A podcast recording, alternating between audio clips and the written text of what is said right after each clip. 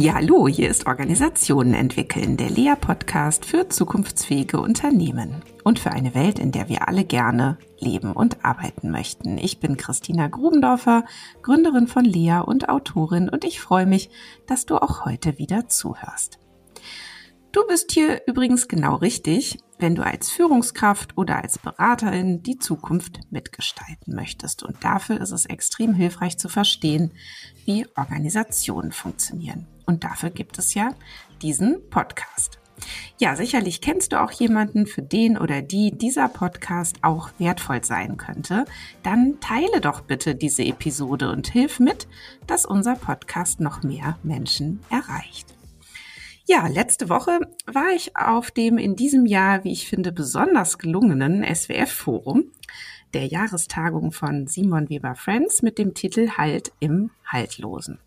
Und dort ging es um Komplexität, die ja der Grund für mögliche empfundene Haltlosigkeit ist, aber vor allem, und das fand ich besonders interessant, ging es um alle möglichen Strategien zur Komplexitätsreduktion. Strategien zur Komplexitätsreduktion in der Wissenschaft, in der Gesellschaft und in Organisationen. Und wie ihr wisst, habe ich ja viele Jahre mit SWF zusammengearbeitet und dort vor allem als Lehrtrainerin für Systemisches gearbeitet. Und ich freue mich deshalb sehr, heute mit zwei meiner Kollegen von SWF hier im Podcaststudio zu sein und mit Ihnen die Essentials dieser Tagung herauszuarbeiten, sofern das überhaupt möglich ist. Es sind Thorsten Groth und Tim Richter, die ja auch vor einiger Zeit zusammen die Geschäftsführung von SWF übernommen haben. Ja, herzlich willkommen, lieber Thorsten, lieber Tim. Ich bin ganz gespannt, an welchen Stationen der Tagung wir hier heute Halt machen werden. Ja, hallo. Wunderbar, danke, liebe Christina. Hm. Ja, lass uns doch mal so starten, Tim ähm, das SWF-Jahresforum. Wer ist denn da in diesem Jahr zusammengekommen und was war eure Intention? Was sollte die Tagung vielleicht bewirken oder möglich machen? Was habt ihr da im Vorfeld für Fantasien gehabt? Ja, vielleicht äh, fange ich da an der Stelle mal an. Es ist ja äh, immer so, dass wir ähm, unsere Alumni jedes Jahr zusammenholen und das ist ja für uns immer auch ein wenig Klassentreffen, äh, wo man sich miteinander austauschen kann und neue Inspirationen holen kann. Und das Jahresmotto, was wir dieses Mal hatten, Halt im Haltlosen, ist sicherlich dem Thema geschuldet, dass äh, wenn man äh, in die Welt schaut, man das Gefühl hat, dass diese Haltlosigkeit ja zunimmt. Ähm, große Krisen, die wir haben, über Corona, Krieg, äh, ganz, ganz viele Sachen, die passieren. Und äh, da ist es dann natürlich immer die Frage, wie gehen wir denn eigentlich damit um? Und gibt es irgendwelche Ideen, Inspirationen, die wir bekommen haben, äh, bekommen können, äh, wie wir damit umgehen, äh, insbesondere auch in Organisationen. Und äh, die Idee, die wir verfolgt haben, ist tatsächlich aus anderen äh, Disziplinen Impulse zu holen, so dass dann unsere Teilnehmerinnen auf dem Forum äh, gucken können äh, von einer anderen Welt, das in ihre eigene Welt zu übertragen und, und da sozusagen Ideen zu erhalten. Ja, du hast ja am Anfang der Tagung auch keinen geringeren Vergleich angestellt als die berühmten Macy-Konferenzen, die vielleicht ganz kurz als Info in den Jahren 1946 bis 53 in den USA stattfanden und ja als bahnbrechend gelten für, ja, sagen wir mal, kybernetische oder systemtheoretische Theorieentwicklung. Und teilgenommen haben ja damals so Leute wie Gregory Bateson, Margaret Mead, Norbert Wiener, Heinz von Förster und so weiter. Und ähm, ja, inwiefern ähm, hat denn das SWF-Forum das auch geschafft, äh, aus deiner Sicht? Jetzt vielleicht schon mal gleich so äh, auf die Nachbetrachtungen gesprungen, Tim, ähm, mhm. da eben solche Gedanken, Denker, Gedankengut äh, zu was Neuem zusammenzubringen. Hm.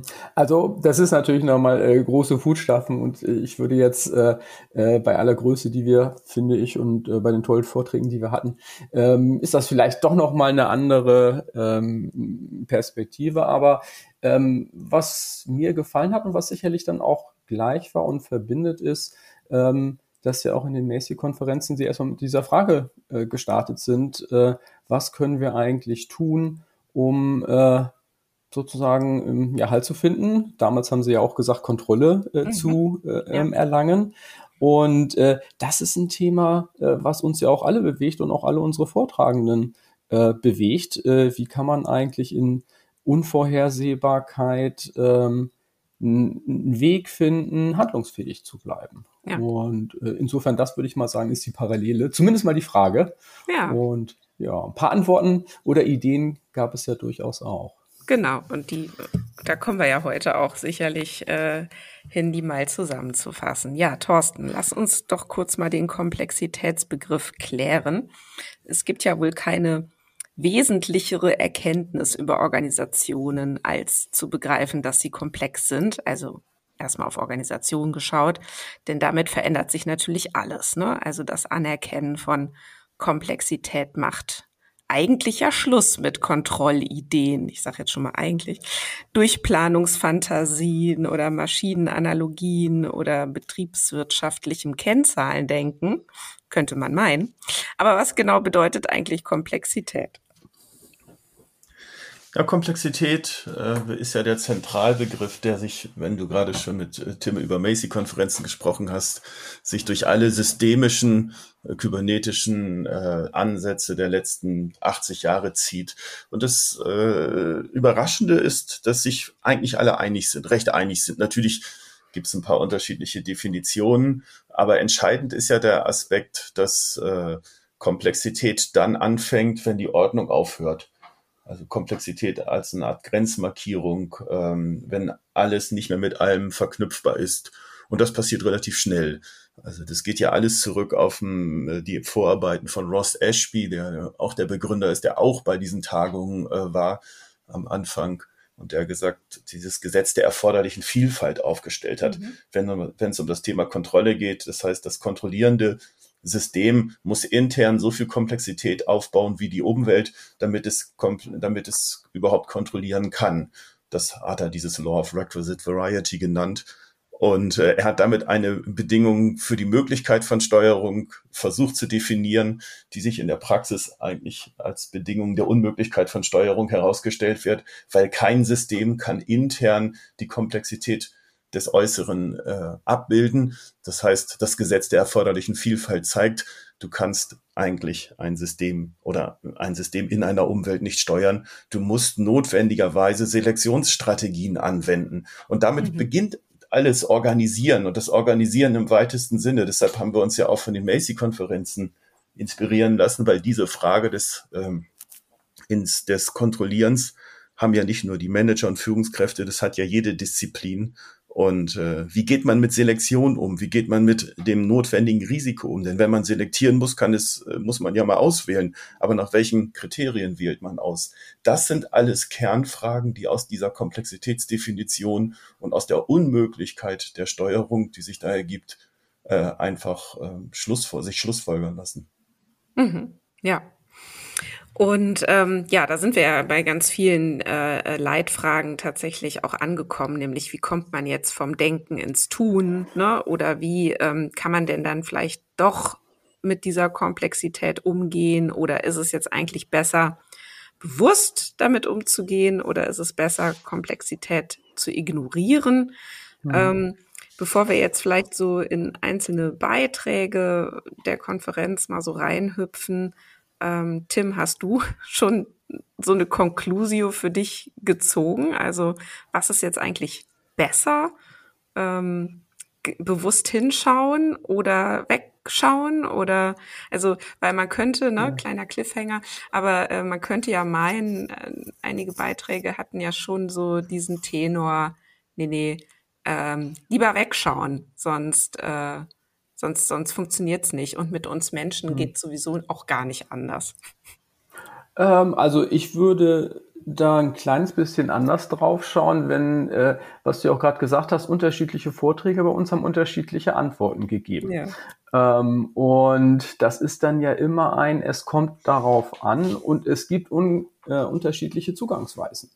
Und äh, wenn man das denn ernst nimmt, was Thorsten gerade gesagt hat, äh, dann wäre ja die Reduktion auf eine dieser Antworten und zu sagen, das ist es, äh, ja, äh, genau das, was es eigentlich zu vermeiden gilt. Ähm, und insofern glaube ich, dass wir viele unterschiedliche Ansätze ähm, äh, gesehen haben, die vorgestellt wurden. Und es kommt, glaube ich, durchaus äh, darauf an, ähm, mit denen, ähm, wie soll ich sagen, ähm, äh, spielerisch äh, immer gucken, was nützlich ist, damit umzugehen. Das mhm. heißt, äh, äh, mal zu sehen, welche grundsätzlichen Herangehensweisen geht es. Und wir werden nie darum herumkommen, uns zu entscheiden, zu selektieren, welche von den unterschiedlichen Vorgehensweisen jetzt in unserer Situation passen. Ähm, es wären für mich so zwei Sachen, mit denen kann man ja vielleicht mal anfangen. Ähm, was ich so mitnehme, wenn du mich fragst, so ähm, äh, Strategien, die man erkennen kann. Das erste äh, wäre überhaupt einmal diese prinzipielle Haltlosigkeit zu akzeptieren, mhm. ähm, um zu sagen, das ist jetzt mal unsere neue Ausgangsbasis. Ähm, das ist für mich, äh, wo haben wir es zum Beispiel gesehen beim Dirk Becker, äh, der ja gesagt hat, äh, was ist denn eigentlich die Art und Weise, ähm, wie wir auch als Gesellschaft handeln. Und er sagte, er nannte das, glaube ich, neue Kulturform, mhm. äh, nämlich das Thema Komplexität anstatt, was es davor gab, äh, die Idee Kontrolle durch Vernunft. Ne? Also mhm. Zeiten der Ausklärung, wo man die Idee hat, es gibt ja das Richtige, wir müssen nur gut genug hinschauen und gucken und äh, Experimente machen, Analysen, dann wird uns die Vernunft schon sagen, ähm, äh, was wir tun sollen.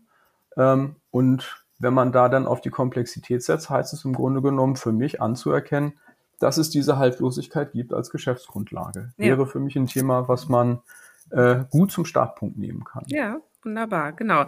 Die Tagung startete nämlich mit einem Vortrag von Dirk Becker, Soziologe und Professor für Organisations- und Gesellschaftstheorie an der Zeppelin-Universität in Friedrichshafen.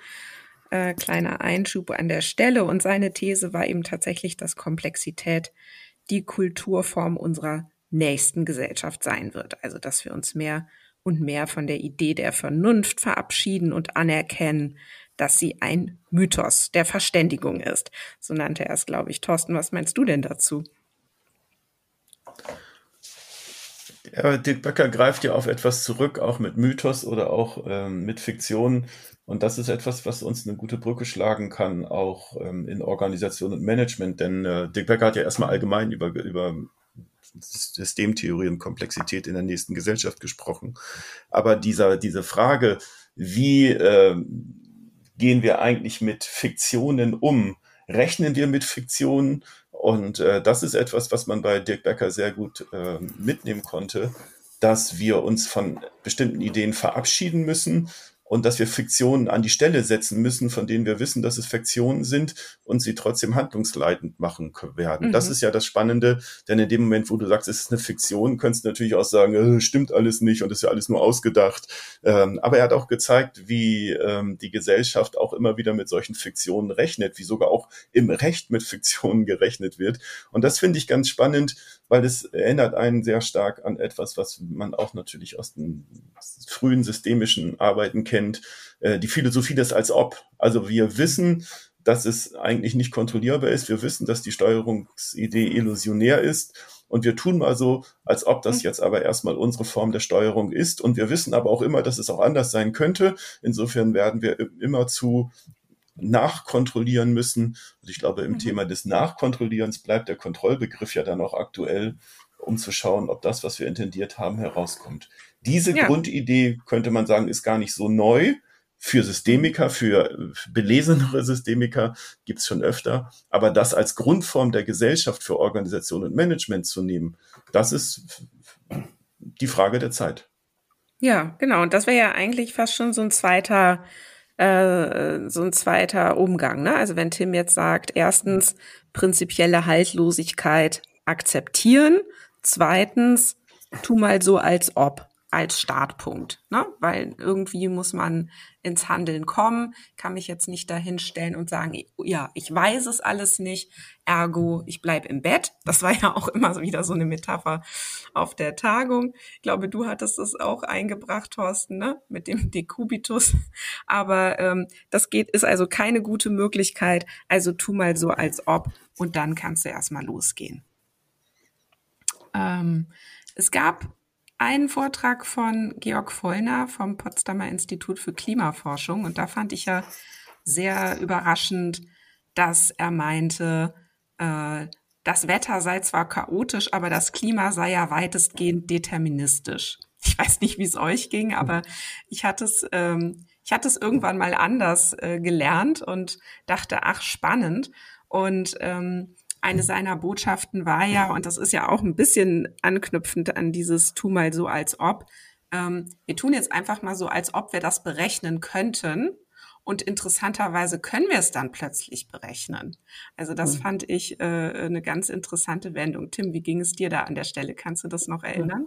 Ja, ja, ähm, ich glaube, dass man ähm, aus dem Vortrag von Georg Vollner äh, viele Sachen mit rausziehen konnte. Und äh, ich würde das, was er beschrieben hat, ähm, würde ich jetzt nicht unter die Kategorie tun, so tun als ob, ähm, sondern ich glaube, er hat noch einen weiteren Umgang ähm, äh, identifiziert. Das ist nämlich die Frage, äh, gibt es eigentlich übergeordnete Ordnungsparameter? Mhm.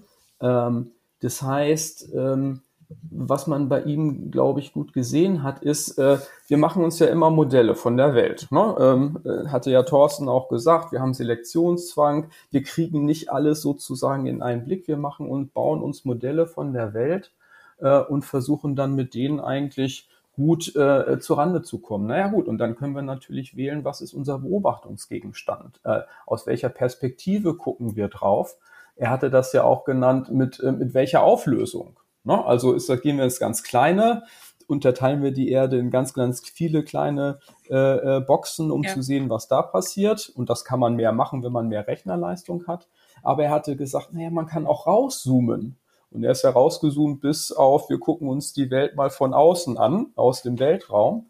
Ähm, und dann hat man plötzlich ein anderes System. Und wenn man dieses andere System hat, dann kann es einem gelingen, ähm, dass man eine ganz einfache äh, Regel hat für das Gesamtsystem. Es gibt ganz viel Komplexität da drin. Das ist, glaube ich, das, was du ja auch gesagt hast und beschrieben hast, was sich angucken, äh, wie da überhaupt Luftströmungen sind und Wärmeverteilung und so weiter.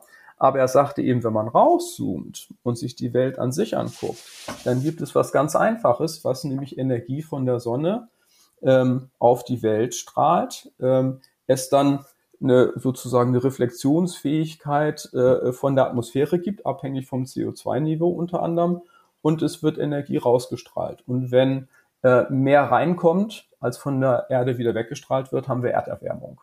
Und das ist relativ stabil und sicher zu kontrollieren. Also das ist dann ähm, auch eine Art und Weise, äh, die man auch bei anderen gesehen hat, wo man schauen kann, wenn man komplexe Dinge ähm, sozusagen ähm, bearbeiten möchte, danach Ausschau zu halten, gibt es eigentlich eine Perspektive, einen Blickwinkel, eine Auflösung, mit der dann ähm, Ordnungsparameter sichtbar werden, die tatsächlich in einer gewissen Art und Weise das System kontrollieren oder einem zumindest mal Informationen gegenüber äh, geben über den Zustand des Systems. Ja. Ja, das ist doch spannend, ne? Lass uns doch da mal kurz bleiben. Also, weil das, wenn wir jetzt mit dieser Idee auf Führung gucken, auf Organisationen gucken, gäbe es denn da auch irgendwas, ne, wo wir sagen würden, das ist vielleicht, ja, das sind übergeordnete Parameter mhm. oder es gibt bestimmte andere Blickwinkel. Würden mhm. wir sagen, es hilft ähm, generell auch auf eine Metaebene zu gehen und ja. oder sich seine eigene Organisation oder sein eigenes Führungssystem sowie von außen mal anzuschauen. Wäre mhm. das eine generelle gute Strategie, ja?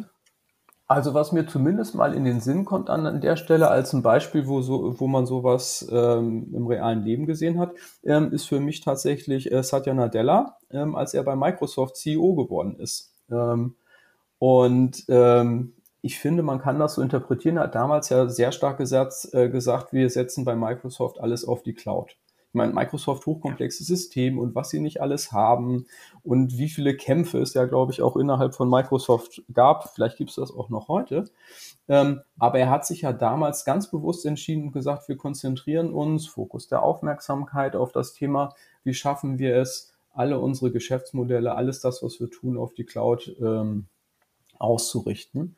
Ähm, was dann zum Beispiel zur Folge hatte, dass man äh, Microsoft Office wirklich auf allen Plattformen zur Verfügung stellt, Windows in der Bedeutung zurückgegangen ist. Äh, und das schien mir, ähm, wenn man mal guckt, welche Entwicklung Microsoft äh, genommen hat, ähm, äh, extrem hilfreich. Ne? Also mit einem Ordnungsparameter ähm, so eine Organisation auszu, äh, auszurichten. In Klammern muss sagen, es hat bei ihm geklappt. Das war natürlich hochrisikoreich, hätte auch anders ausgehen können. Man weiß leider nicht, äh, worauf man das einstellen soll. Aber diese grundsätzliche Strategie, so mit Komplexität und Haltlosigkeit umzugehen, funktioniert auch in Organisationen. Mhm. Wie, wie schaust du da drauf, Thorsten? Also was wäre denn ne, so dieser vielleicht andere Blickwinkel oder das, wohin man rauszoomen kann oder reinzoomen in Organisationen?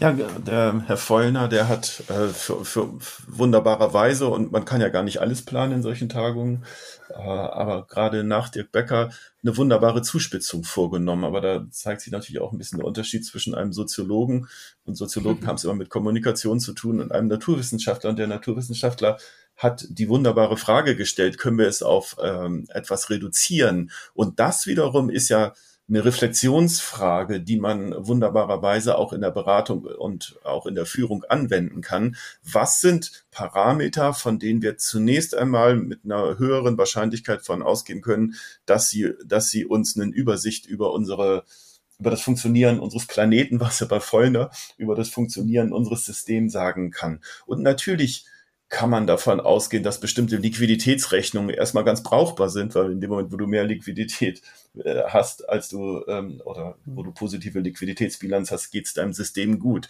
Du kannst natürlich auch davon ausgehen, dass Kundenzufriedenheitsfragestellungen brauchbare Vereinfachungen sind. Das, das Einzige, worauf ich dann immer wieder hinweise, und dann sind wir wieder bei den Fiktionen und bei den Illusionen, auch das, und das würde ich dann irgendwie immer wieder mitlaufen lassen, sind erstmal nur Fiktionen und Illusionen, die so lange funktionieren, wie sie funktionieren. Und mhm. das ist etwas, was man immer mit hinzunehmen müsste. Also was sind unsere mhm. brauchbaren Vereinfachungen? Und dann geht es für uns ja eher darum, das kennst du ja sehr gut, Christina, auch aus deiner Beratungsarbeit, dass es hauptsächlich die Frage ist, die Art und Weise, wie man dort herangeht, die den Unterschied mhm. macht. Und in dem Moment, wo das System eine Lösung gefunden hast, meldet sich dein Kontingenzbewusstsein, du nennst es nur nicht so und wirst dann sagen, und vielleicht ist diese Lösung auch irgendwann mal ein Problem und bringst das System, sobald es Sicherheit gefunden hat, auch immer wieder in eine latente Unruhe, damit man zumindest den Zweifel mitlaufen lässt und sich nicht auf irgendwelche Erfolgsfaktoren einschießt, die dann irgendwann nicht mehr funktionieren. Ja, ja, danke, Thorsten. Ich springe jetzt gerade mal in der Tagung zu dem Beitrag von dem David Stachon. Der war am zweiten Tag da und ich finde, das passt jetzt gerade so gut zu dem, was du sagst. Der ja als Vorstandsmitglied in verschiedenen großen oder man kann jetzt schon fast sagen, er hat in allen großen Versicherungen irgendwie gearbeitet. Und ähm, seine These an der Stelle war ja so zugespitzt, dass ich, ich sage sie auch gleich, aber auch als ich dann seinen Vortrag gehört habe, habe ich die ganze Zeit gedacht, wann kommt denn jetzt eigentlich sein, wann kommt denn die Wendung? Das kann er doch jetzt nicht ernst meinen. so ging es mir dann teilweise. Also erste These war ja, der größte Feind eines Systems ist die Komplexität. Und dann gefolgt von, es sei ja Managementaufgabe, Komplexität auszuhalten und sie dann zu reduzieren, damit die anderen ihre Arbeit machen können. So. Kann man Ja dazu sagen, kann man auch Nein dazu sagen. Thorsten, wenn du jetzt sagst, wichtig ist ja eigentlich, die Frage, die mitläuft und der Zweifel, der mitläuft. Ne? Und er sagt dann, ja, aber Instrumente zur Komplexitätsreduktion, Taylorismus, Balanced Scorecard, ne? KPI-Steuerung, People Focus und Agilität, die ganzen Strategien, die Unternehmen wählen, um Komplexität ähm, zu reduzieren und damit eben das Management, ähm, ja, die Menschen glücklich machen können durch einfache Botschaften. Und ich dachte, ja, so läuft's ja. Also das ist ein schöner Spiegel der Praxis äh, von Organisationen. Und dann habe ich so gedacht, ja, ich hätte aber die Idee, doch dahingehend einzuladen, da wieder aufzumachen und eben zu fragen, kann das denn sein, dass das das, äh, also ist das das äh, Ende vom Lied? So, Thorsten, wie hast du, wie würdest du das denn reflektieren, was er da erzählt hat? Na, wir haben, äh, wir haben äh, David eingeladen, weil er, wie du es schon gesagt hast, mehrere unter große Unternehmen kennengelernt hat und erstmal eine ganz gute Übersicht geben konnte, wie dort jeweils versucht wird, mit Komplexität umzugehen. Und ähm, das fand ich jetzt erstmal wunderbar, hat auch viel mit Kulturfragestellungen zu tun, manchmal eher eine kennzahlenorientierte Kultur, also was man ja in der Versicherungswirtschaft kennt, aber auch mal eine, eine höhere Personenorientierung und all das sorgt für Entscheidungen. Ähm, das insofern erstmal auch der Hintergrund, weshalb wir ihn eingeladen haben. Was ich von ihm, und das antwortet nicht ganz auf deine Frage, aber was ich erstmal nochmal wichtig finde, was ich dort nochmal gelernt habe, ist, wie jemand ähm, in so einer Vorstandsposition natürlich auch äh, in einer Öffentlichkeitsposition steht und gegenüber einem Aufsichtsrat und gegenüber institutionellen Anlegern äh, sich rechtfertigen muss und man dann die Grenzen auch dieses systemischen, wohlformulierten systemischen, wo wir uns ja relativ schnell auch einig sind, man muss den, den Zweifel mitlaufen lassen, in der Öffentlichkeitsdarstellung sich nicht, nicht leisten kann, vielleicht, vielleicht auch nicht leisten will. Im internen Bereich, und da hat er ja auch ein paar Anekdoten erzählt, sind sich die Beteiligten durchaus bewusst, dass sie das nicht kontrollieren können, dass sie mit Fragen immer wieder gefordert und überfordert sind, die sie eigentlich erstmal nicht entscheiden können. Und gleichzeitig müssten sie dann entscheiden. Und das ist ja das Spannende. Es kommt ja am Ende immer noch was dabei raus. Aber diesen mitlaufenden Zweifel in die Öffentlichkeit zu kommunizieren, wenn der wenn droht, dass der Börsenwert von einer Zweifeläußerung dann sofort ähm, tangiert wird. Ähm, mhm. Das äh, ist das, was ich dort nochmal mitgenommen habe. Also ich habe stärker auf die Position geschaut, in der so jemand dann ist ja. oder die Rolle, die ja. jemand dann einnimmt. Und das ist eine Seite, die müssen wir stärker, glaube ich, auch noch integrieren. Da können wir nicht sagen, du, du, du, du bist ein bisschen heroisch, du, du, du. Ähm, das ist alles zu einfach gedacht, sondern es ist eine ganz komische Stabilisierung, dass alle Beteiligten wissen, dass es so nicht funktioniert und gleichzeitig wissen, ich muss äh, so kommunizieren, als ob ich steuern kann, äh, obwohl alle irgendwie wissen, dass es anders läuft. Das hat sowas von des Kaisers neuen Kleidern. Dieses ja, Spiel, ja, genau. das konnte man ja. noch mal mitlaufen lassen. Ja. Ich finde, da sind so ja zwei Schnittstellen drin. Das eine, und dann schlägt das ja der Vortrag, was äh, der Vortrag und das, was du gesagt hast, Thorsten, ja die Brücke wieder zu äh, Dirk Becker, ne? wenn er sagt, wir stellen von Vernunft auf Komplexität um, das dauert ja in der Gesellschaft, bis das gesellschaftlich anerkannt ist. Und äh, wenn man das Gefühl hat oder es tatsächlich so beobachtbar wird, dass man Unsicherheit aus einer Geschäftsführung heraus äh, öffentlich nicht zugeben kann, dann passiert genau das, was du gerade gesagt hast. Finde ich, das ist so diese eine Schnittstelle. Die andere Frage, die, die ich mir dabei gestellt habe, auch bei dem Vortrag, in welchem Maße ähm, sind tatsächlich dann Vorstände äh, bei sich so weit, dass sie diese Vereinfachung, die sie vornehmen, die wir ja gesagt haben, die äh, extrem nützlich ist, manchmal auch notwendig, inwieweit sind sie tatsächlich dabei, dass sie das für sich reflektieren als etwas, was sie gewählt haben, was sie auch anders entscheiden könnten.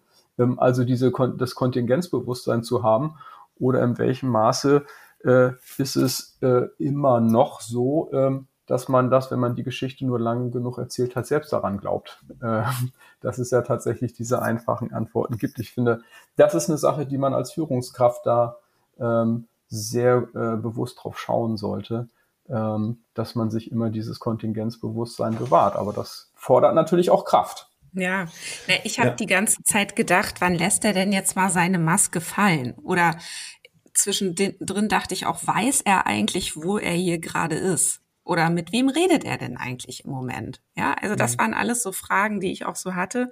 Thorsten, du meintest auch gerade, ne, eine Frage der Position oder, oder Positionierung.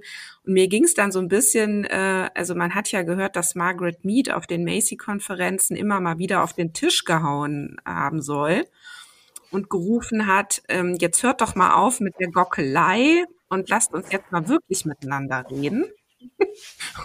und fast hätte ich das gemacht an der Stelle. Das haben dann andere getan, auf eine andere Art.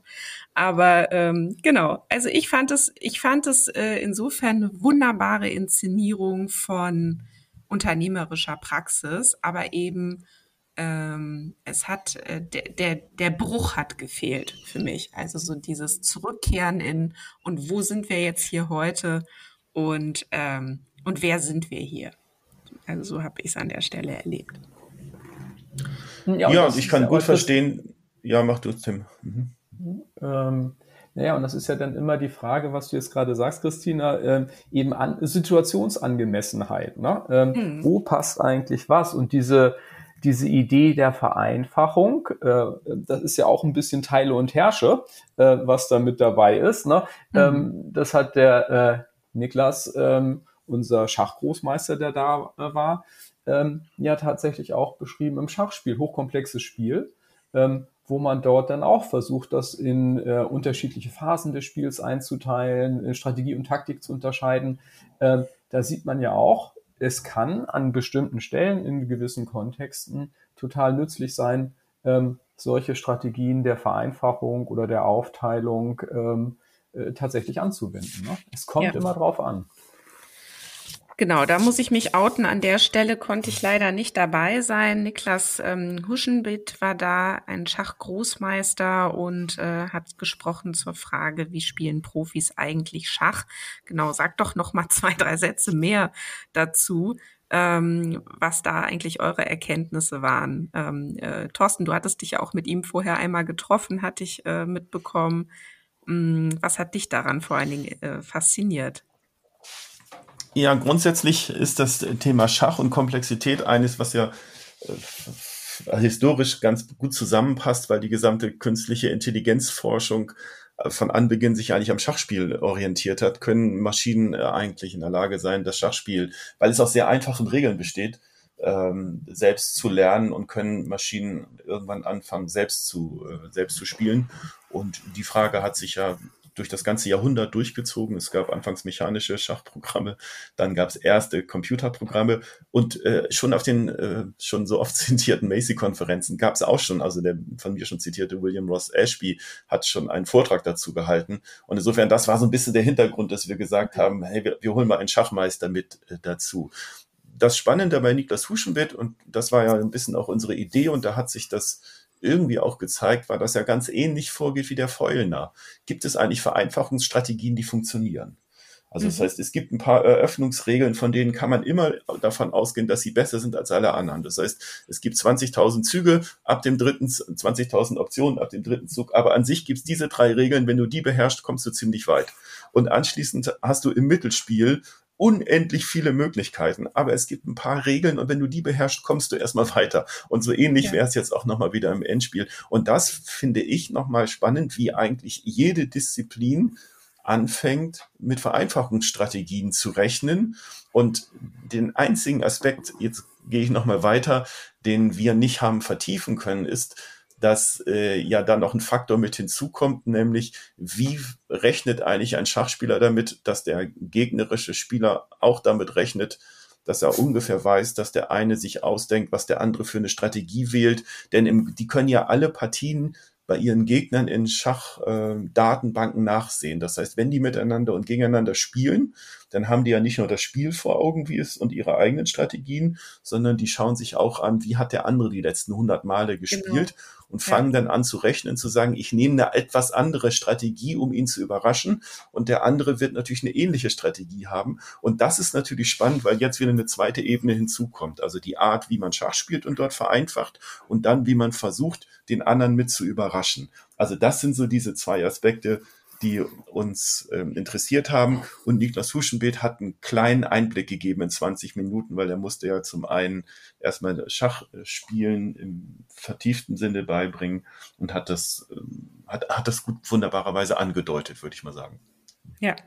Ja, also gibt es funktionierende Vereinfachungsstrategien? Ist ja auch, ähm, also diese Frage überhaupt mal zu stellen, wäre ja vielleicht auch wieder nochmal ein nächster Punkt auf unserer Liste, die ich hier die ganze Zeit versuche mitzuführen. Ich bin mal gespannt, mit welchen ihr nachher jetzt noch um die Ecke kommt.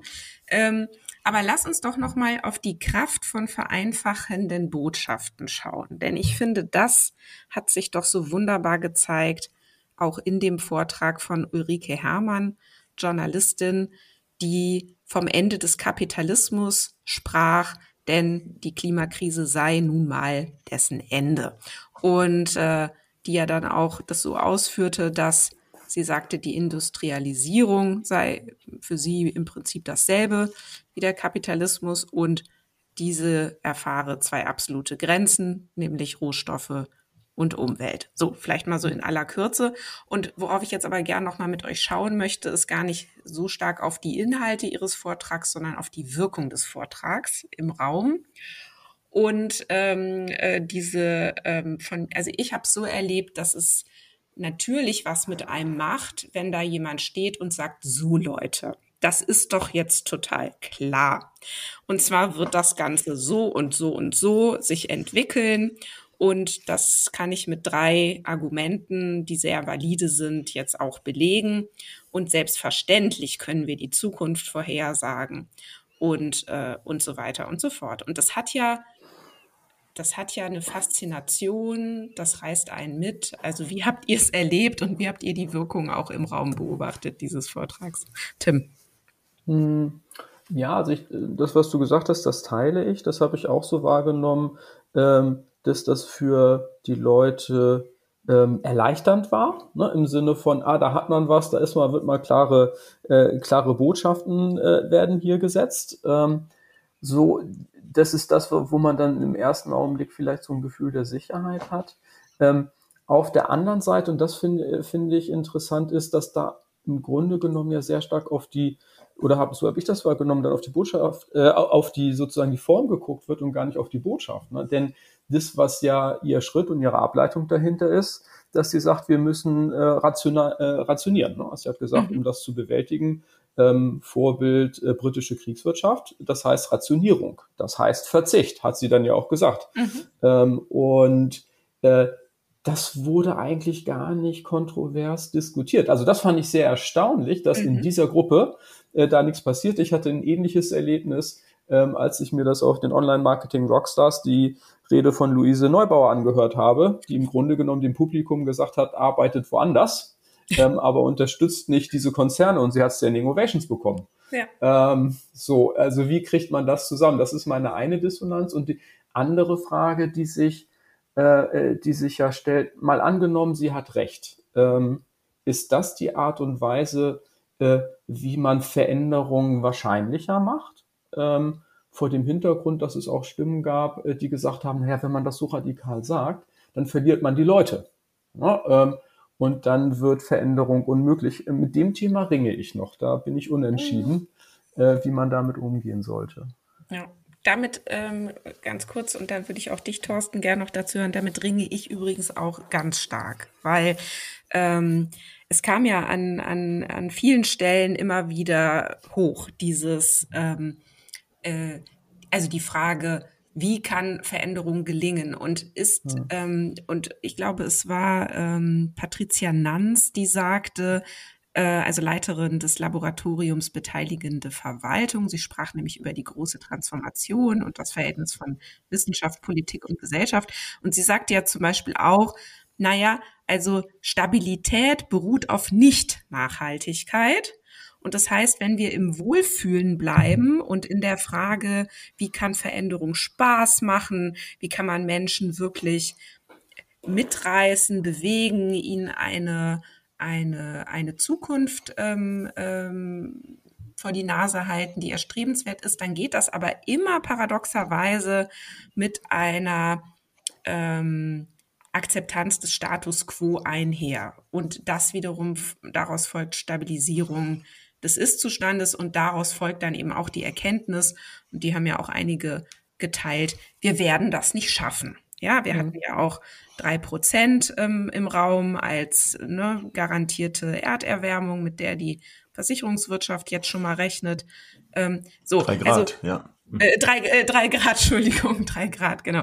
Und ich, ich habe, also ich bin da echt am Ringen, was ist denn jetzt eigentlich das Richtige? Und meine Botschaft, also meine persönliche Botschaft wäre eher zu sagen, ja, streng, wir müssen uns anstrengen. Wir müssen nachdenken und es wird eben nicht schön. So. Und äh, genau, also, aber Thorsten, wie schaust du da drauf? Na, ich finde es gut, dass du ähm, äh, noch Patricia Nanz mit hinzugenommen hast. Die haben wir auch bewusst gekoppelt äh, weil sie beide natürlich auf Gesellschaft, auf gesellschaftliche Veränderungen schauen, auf zwei unterschiedlichen Perspektiven. Und ähm, Ulrike Herrmann hat Ableitungen gemacht, die ja erstmal auch gar nicht äh, widerlegt wurden, die auch in der öffentlichen Diskussion, also alle regen sich darüber auf, dass die Ulrike Hermann vom Ende des Kapitalismus spricht und äh, dann kommt wieder irgendwas mit äh, die bösen Grünen und so weiter. So ist die öffentliche Diskussion ja, aber sie hat ein paar Folgen einfach mal dargelegt. Äh, und auf eine Art und Weise, das war auch spannend, ich wiederhole das nur noch mal gerne, dass der Raum irgendwie beruhigt war und von, von Inhalten, wo die eigentlich höchst beunruhigend waren. Insofern, genau. da merkt man Klarheit, man merkte so ein bisschen, wie Diktaturen auch funktionieren, also einfach klare ja. Botschaften. Ähm, und das ist das Wichtige, die Form ist das Wichtigere, Tim hat es gesagt. Patricia Nanz hingegen, die hat sehr, ich meine, das ist eine wunderbare Politiktheoretikerin, die ist eine Beteiligungsforscherin, die, aber die hat nicht nur das erforscht über viele Jahre, sondern sie hat jetzt mindestens zehn, zwölf Jahre lang in Verwaltung gearbeitet. Sie hat sich damit beschäftigt, wie Beteiligungsprozesse äh, funktionieren. Und sie hat sich hauptsächlich auch damit beschäftigt, was ist die, wie ist die Ankopplungsfähigkeit der Verwaltung? Und sie hat also empirisch uns gezeigt, dass das, was Ulrike Herrmann fordert, ja alles immer noch wirtschaftlich, politisch, verwaltungsmäßig, man könnte auch sagen organisational umgesetzt werden muss und hat gezeigt, dass das alles nicht anschlussfähig ist in demokratischen Prozessen. In demokratischen mhm. Prozessen hast du immer wieder Rücksichtnahmen und du hast immer wieder die, die Notwendigkeit, natürlich auf die Mehrheiten äh, zu achten. Und jetzt ist ja immer die Frage, ähm, ist das jetzt ein konservatives Moment, weil man macht sich von den Mehrheiten abhängig oder ist das ein progressives Element, weil das heißt für uns eigentlich, wir müssen dafür sorgen, dass die Mehrheit verzichten möchte.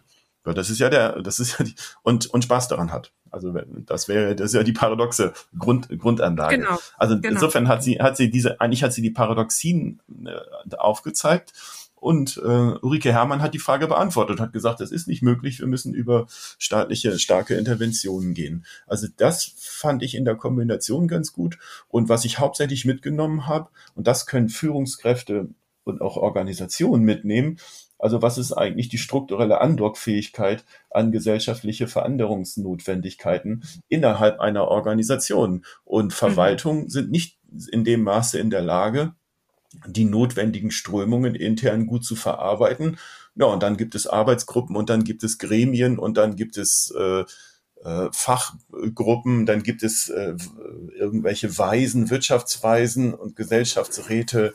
Das heißt, wir können das alles erstmal machen und das ist auch gut, weil wir fangen die gesellschaftlichen Strömungen ein, aber dann schlägt Verwaltung zu und dann kommen wir wieder zu Entscheidungen und Organisationen und ich als Lumanianer würde sagen, und dann muss man Funktionen und Folgen formaler Organisation lesen, um zu wissen, wie Organisationen dann funktionieren und wie das in Programme und Prämissen eingebaut wird. Und ansonsten bleibt es folgenlos. Genau. Aber wir haben vielleicht wieder einen Punkt auf der Liste, nämlich wir müssen über Strukturen kommen und ne, ob es nun die Kriegswirtschaft ist, die da im Raum stand oder eben ähm, andere ähm, verwaltungsrätliche, äh, technische äh, Regelungen, die es bräuchte. Eigentlich führt es ja darauf hinaus, Appelle an das Verhalten Einzelner werden nicht ausreichen. So, Vielleicht, was mir dann noch in die, ja. Was, was, mir dann noch in den Sinn kommt, äh, Christina, das ist ja, wenn man Veränderungen angehen will, äh, wird ja oft genug gesagt, man braucht ein Feindbild oder ähm, irgendetwas, was man anstrebt, ne? also Drache, mhm. Prinzessin. Ähm, und ich glaube, das findet sich auch hier, äh, wobei also klar, äh, der Drache, äh, die Gefahr ist, ähm, wenn tatsächlich Krise da ist, dann wird erst gehandelt. Ne? Und das kann, so schlimm das ist, ja Leute, Organisationen, Gesellschaften mobilisieren. Man guckt heute in, den, in die Ukraine wo ja tatsächlich der Krieg, die Krise dafür führt, äh, dass die Bevölkerung extrem mobilisiert ist. Also sowas geht. Äh, Klimakrise spüren wir halt noch nicht so stark, oder es fängt jetzt erst gerade an, so dass man da möglicherweise Veränderungsbereitschaft hat. Auf der anderen Seite, wenn es darum geht, was ist eigentlich erstrebenswert, ähm, da habe ich mich durchaus nochmal an äh, Vortrag von Nassi vom letzten Jahr erinnert. Ähm, dieses positive Idee, das geht, da geht es gar nicht so sehr um ähm, Appelle oder was sehr äh, entferntes, abstraktes, sondern so wie er das gesagt hatte, auf der Sachebene gibt es was, was nützlich ist. Wenn es funktioniert, wird's gemacht. Ähm, was man ja auch sieht, alle reden über Datenschutz oder so, aber wenn Google einem äh, ihr Google Mail gut funktioniert, Gmail, dann wird das halt genutzt. Mhm. Also darüber nachzudenken, ähm, was müssen wir machen? Mal angenommen, äh, Photovoltaik oder Sachen, die wir hier machen, sind günstiger, praktischer. Ich werde unabhängig, also es hat nur Vorteile, es ist nützlicher, dann wird es gemacht. Und so verstehe ich zumindest mal vom letzten Jahr einen Beitrag auch für unsere Diskussion in diesem Jahr. Ähm, kann man eigentlich dahinschauen oder danach suchen, Dinge zu tun, wo die Leute sagen, ja, das ist ja mal total praktisch, das mache ich. Mhm. Ja, es wäre auf jeden Fall eine sehr schöne Suchrichtung. Äh, ja, lass uns doch mal, ich glaube, wir können jetzt locker noch eine Stunde natürlich weiter über die Tagung reden. Dennoch gucken wir mal auf die Zeit unseres Podcasts und lass uns doch mal unsere Liste versuchen zu füllen. Also ich habe mir jetzt hier notiert.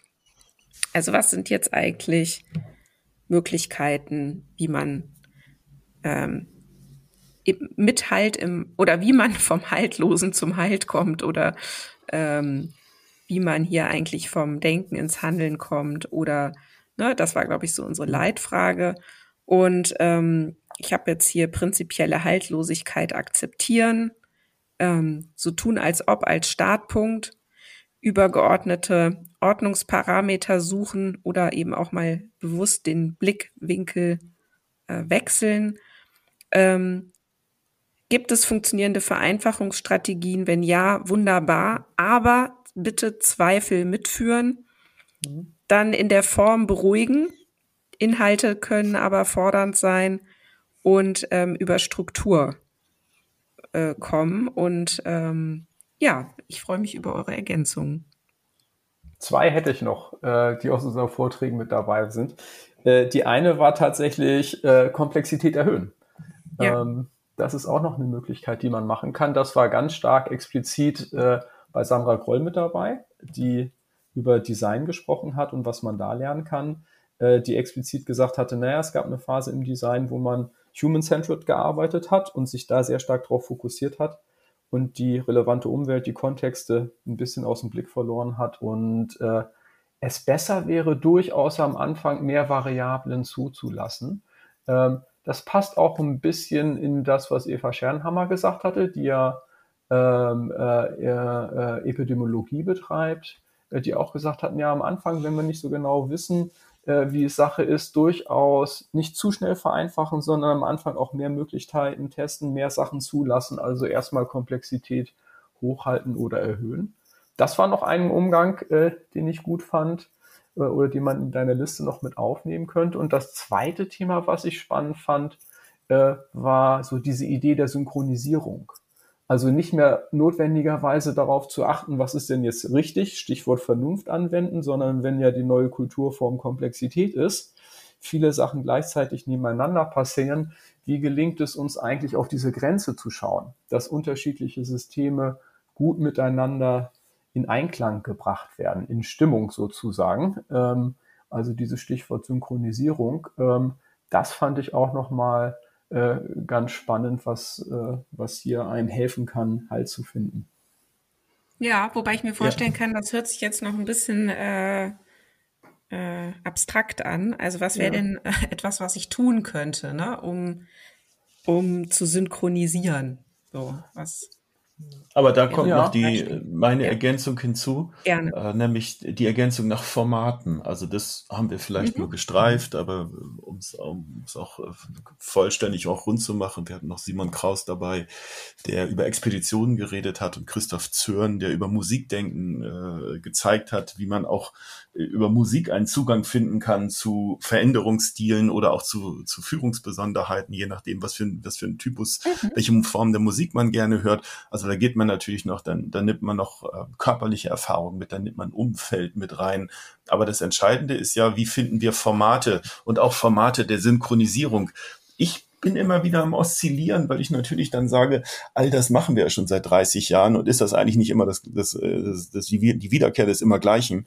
Ähm, ähm, und das nennen wir dann Fortschritt. Aber ähm, hauptsächlich geht es für mich darum, zu äh, nochmal ermutigend in diesem von dir schon genannten Aspekten, also in diesem Komplexitätsmodus, auch Formate zu finden, die überhaupt in der Lage sind, diese Synchronisierung, von der Tim sprach oder die Dirk Becker vorgeschlagen hat, vorzunehmen.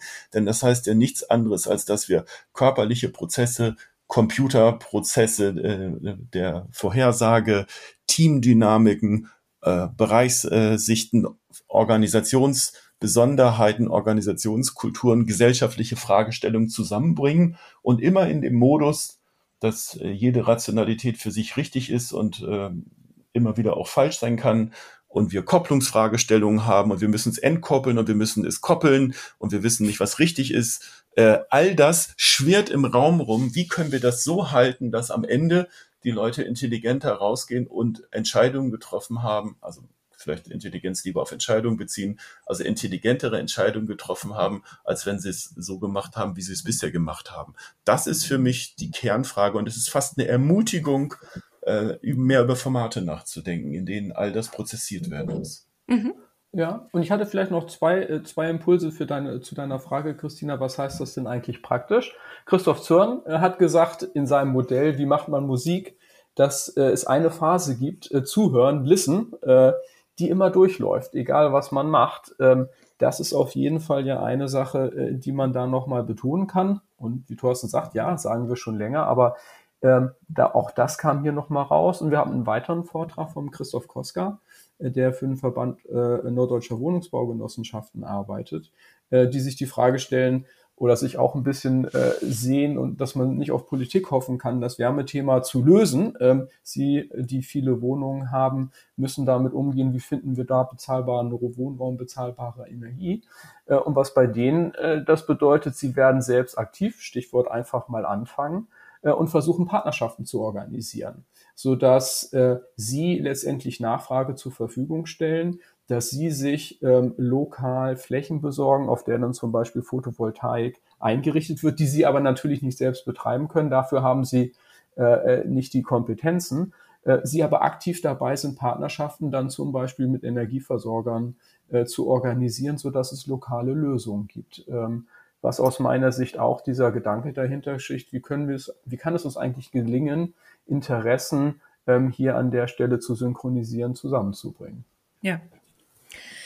Ja, wunderbar, ihr Lieben. Ich glaube, mein Fazit für jetzt gerade wäre, es braucht eben tatsächlich dieses Oszillieren zwischen Unwohlsein und Spaß. Ne? Und Thorsten, wenn du appellierst an, lass uns noch mal gucken, welche Formate ähm, eignen sich, dann glaube ich, können die genau das. Ne? Also die können dann einen gewissen Spaßfaktor einbringen und die können aber auch die Leute immer wieder in so ein nötiges oder unvermeidliches Unwohlsein äh, führen oder sie da auch halten.